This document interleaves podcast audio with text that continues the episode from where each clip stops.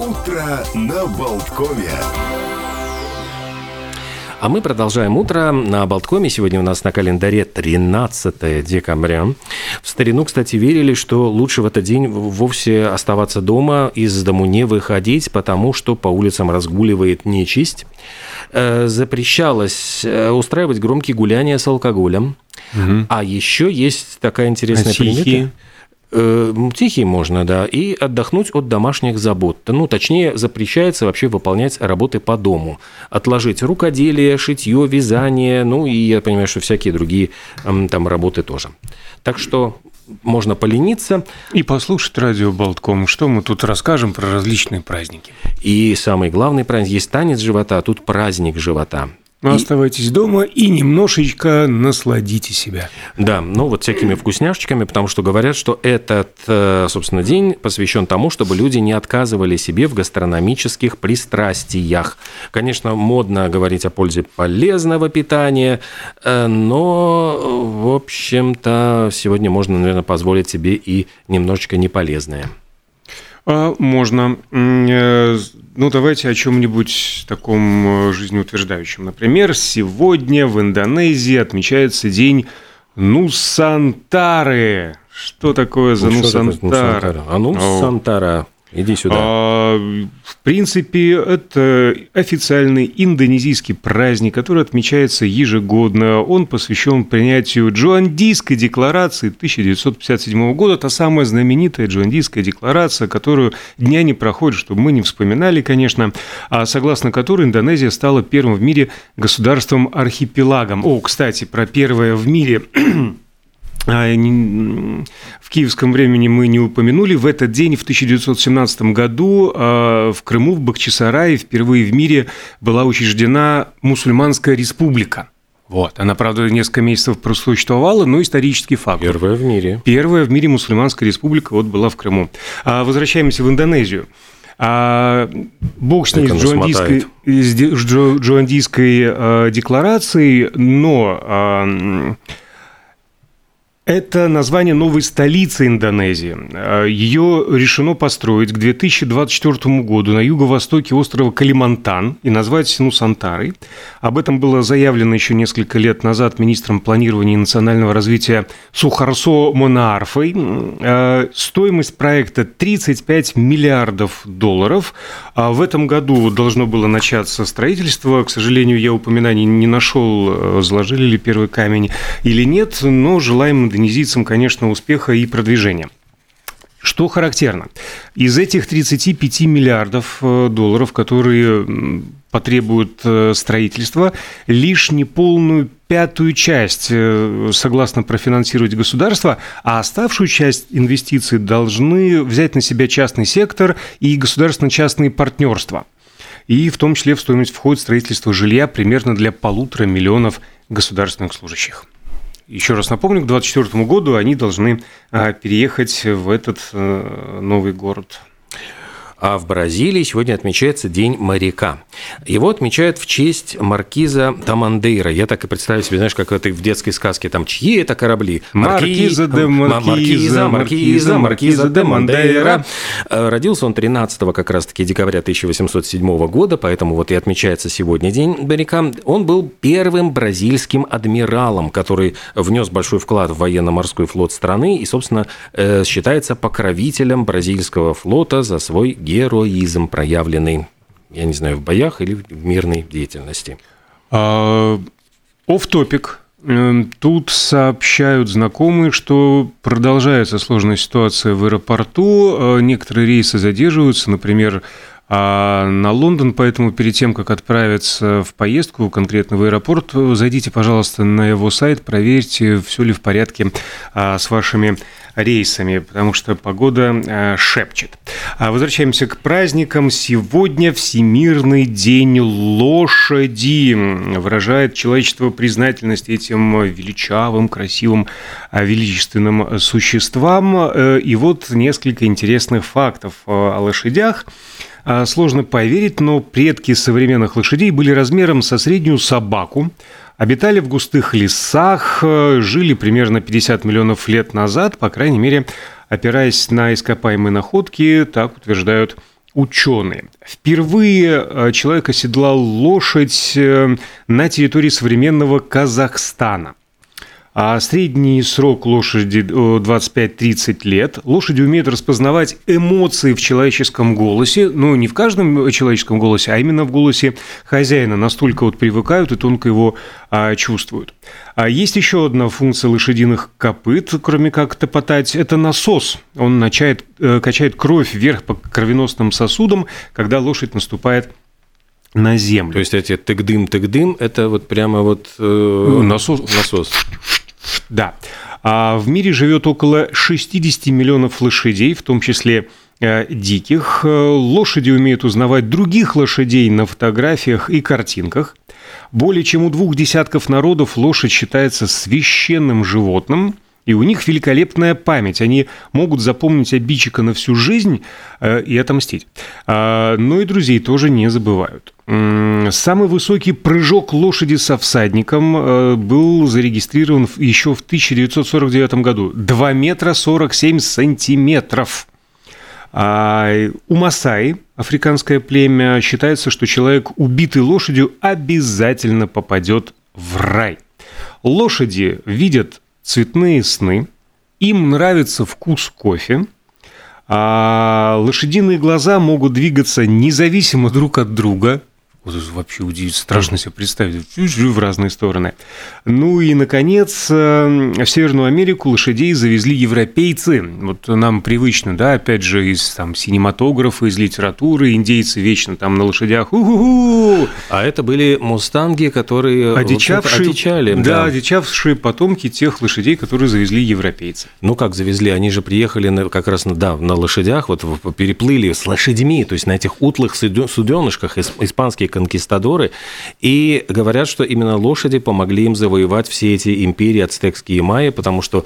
Э, Те-то на осликах. Те вообще, у них не было никакой тягловой силы, они вообще не э, представляли для них, испанцы, которые появлялись на лошадях, именно казались богами, потому что они, угу. ну вот э, какие-то, ну, какой-то симбиоз человека и лошади, причем так быстро передвигающиеся, такой огромного размера, то есть они начинали поклоняться, они, э, ну, страшно боялись, они какой-то какое-то было мистическое у них отношение к этим лошадям.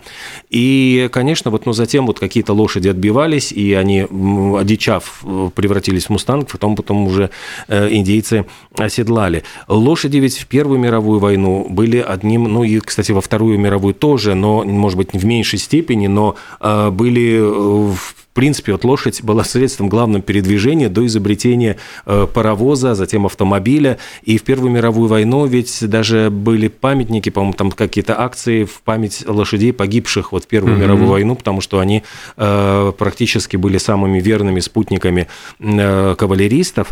А вот в какой-то момент до изобретения автомобилей страшно беспокоились о том, что э, обилие лошадей, города росли, э, в них чаще всего проезжали вот эти лошадиные повозки, и кто-то, э, строя, значит, предположение о будущем, говорил, скоро эти кучи навоза вырастут размером с небоскребы, то есть, ну вот города утонут в навозе, потому что количество лошадей растет в геометрической прогрессии. Но тут появился автомобиль, автомобиль, и вот эти предсказания такие мрачные не сбылись.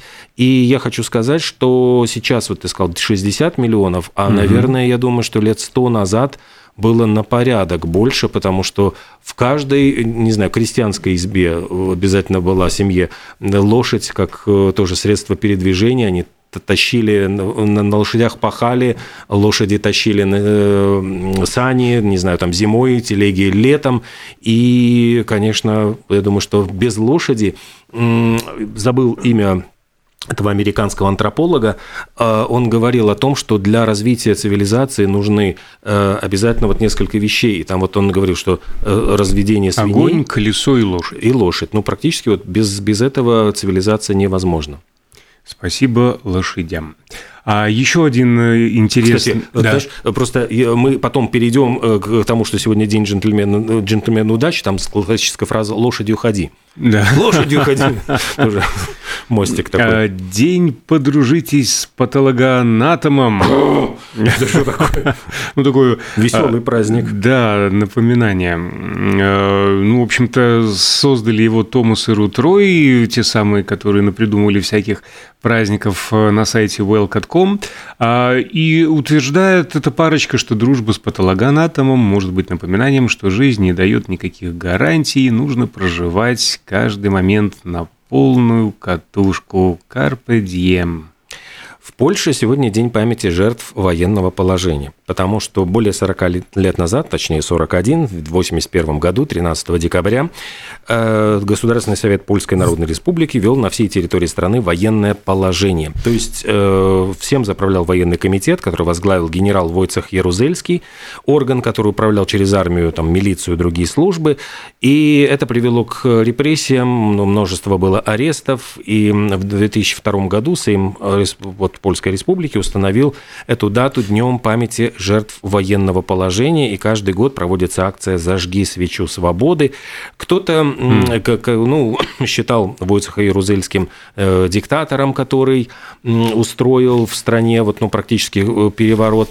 Кто-то, напротив, говорил о том, что если бы не Войцех Ярузельский, то Э, скорее всего, в Польшу бы ввели, как в, Чех, в Чехословакию, в Венгрию советские войска, и там непонятно бы, что еще произошло, как, как, каким бы событием это все привело. Но в Советском Союзе пропала вот как раз-таки после этого э, военного положения передача «Кабачок 13 стульев», где все было основано на польском юморе, все друг друга называли «пан» и «пани», и эту тему Польши просто решили убрать из эфира от греха подальше и как-то передача прекратила свое существование, хотя она там была безумно популярной на протяжении, по-моему, там, ну, 15 или 20 лет. Ну, и сколько актеров там, в общем-то, и Мишулин, угу. и, и, и, и, и, и пани Моника-то, господи, да, Ольга Росева, и Спарт... да, Спартак Мишулин, там э, этот э, ведущий Державин, Михаил Державин, угу. там, ну, огромнейшее количество, там практически весь театр как, сатиры. Как, как раньше говорил, плеяда. Плеяда. плеяда. Хотя ведь первым, по-моему, э, вот ведущим этой передачи был Александр Белявский, который, mm-hmm.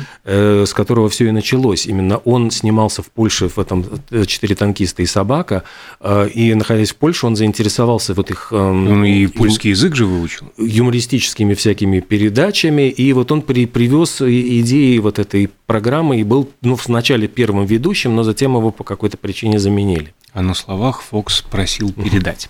А «Зажги свечу» прозвучала вот эта ключевая фраза. Дело в том, что сегодня День Святой Люсии или Луции, Люсии, как угодно. 13 декабря католическая церковь чествует раннехристианскую святую и мученицу Луцию Сиракузскую. А родилась она на Сицилии, была дочерью богатого римского гражданина из Сиракуз. Рано осталась без отца, ее воспитывала мама. И когда мать хотела выдать э, Луцию а, замуж, та дала обед безбрачия, на помолвку не согласилась. Э, мама приняла такое решение дочери, тем более, что посетила могилу святой Агаты и там на нее, значит, не зашло вот это вот откровение.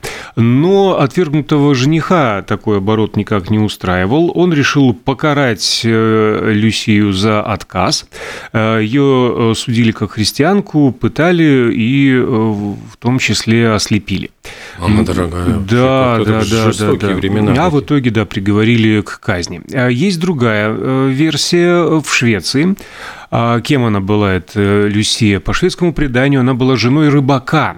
Э, очередной раз тут как-то отправился в море, а, разыгралась страшнючая буря, и гулявшая по земле нечистая сила погасила маяк. И тогда Люсия взяла фонарь, вышла на высокую скалу, чтобы осветить мужу дорогу а, к причалу, но черти гулявшие по берегу... Тысячи чертей. Тысячи чертей, разозлившись отсекли девушке голову.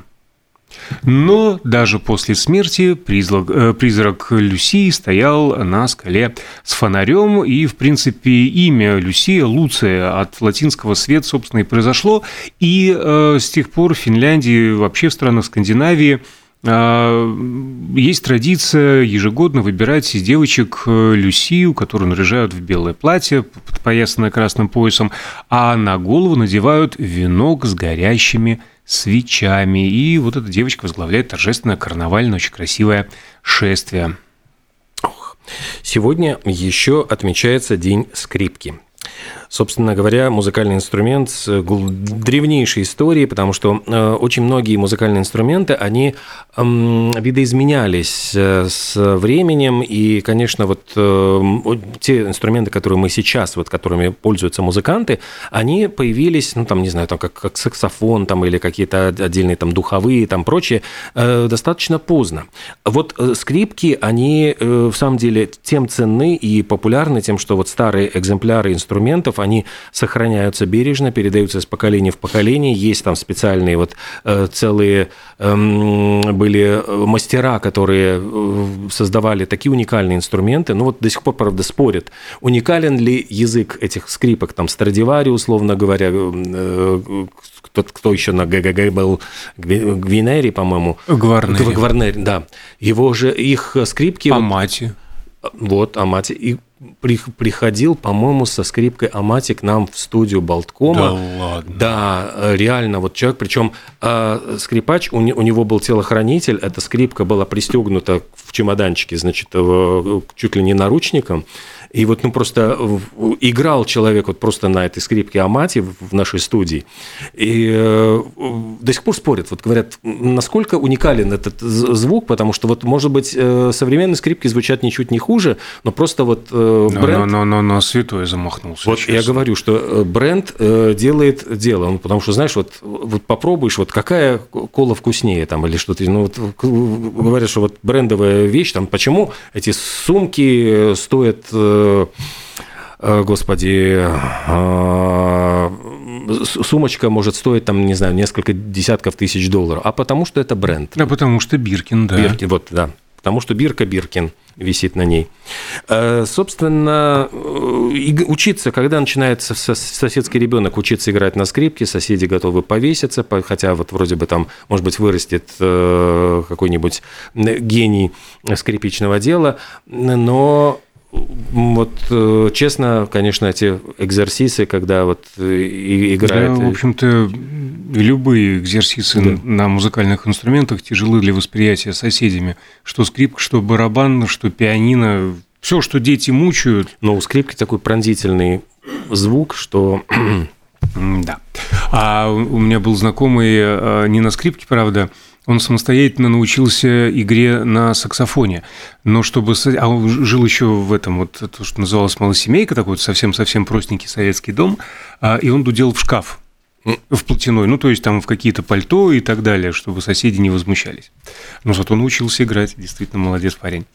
Молодец, я думаю, что и что так по-человечески ну, да, учился, чтобы не мешать другим. Ну, здесь скорее э, эгоизм, а не человеколюбие, чтобы не наваляли. Я в этом смысле. А про скрипки закончили? Да, Можно, думаю, да, Движемся дальше. А сегодня вкусный день, национальный день в Соединенных Штатах, э, потому что там его придумали, сливочного сыра. Э, хотя, конечно же, все мы знаем, что крем-чиз хорошо, сливочный сыр – это вот мягкий свежий сыр из сливок и молока, имеет э, мягкий вкус, но а, не будем забывать про итальянские маскарпоне и прочие подобные вещи. Э, в отличие от бри, большинства других мягких сыров, сливочный э, не созревает, его нужно употреблять свежим. Был изобретен американским молочником Уильямом Лоуренсом в 1870-х годах и с тех пор стал, конечно, обычным и распространенным продуктом. Можно намазывать на хлеб, на круассаны, на все что угодно. Можно а, намазывать э, или использовать э, в различных рецептах, включая десерты, как вышеупомянутый маскарпоне.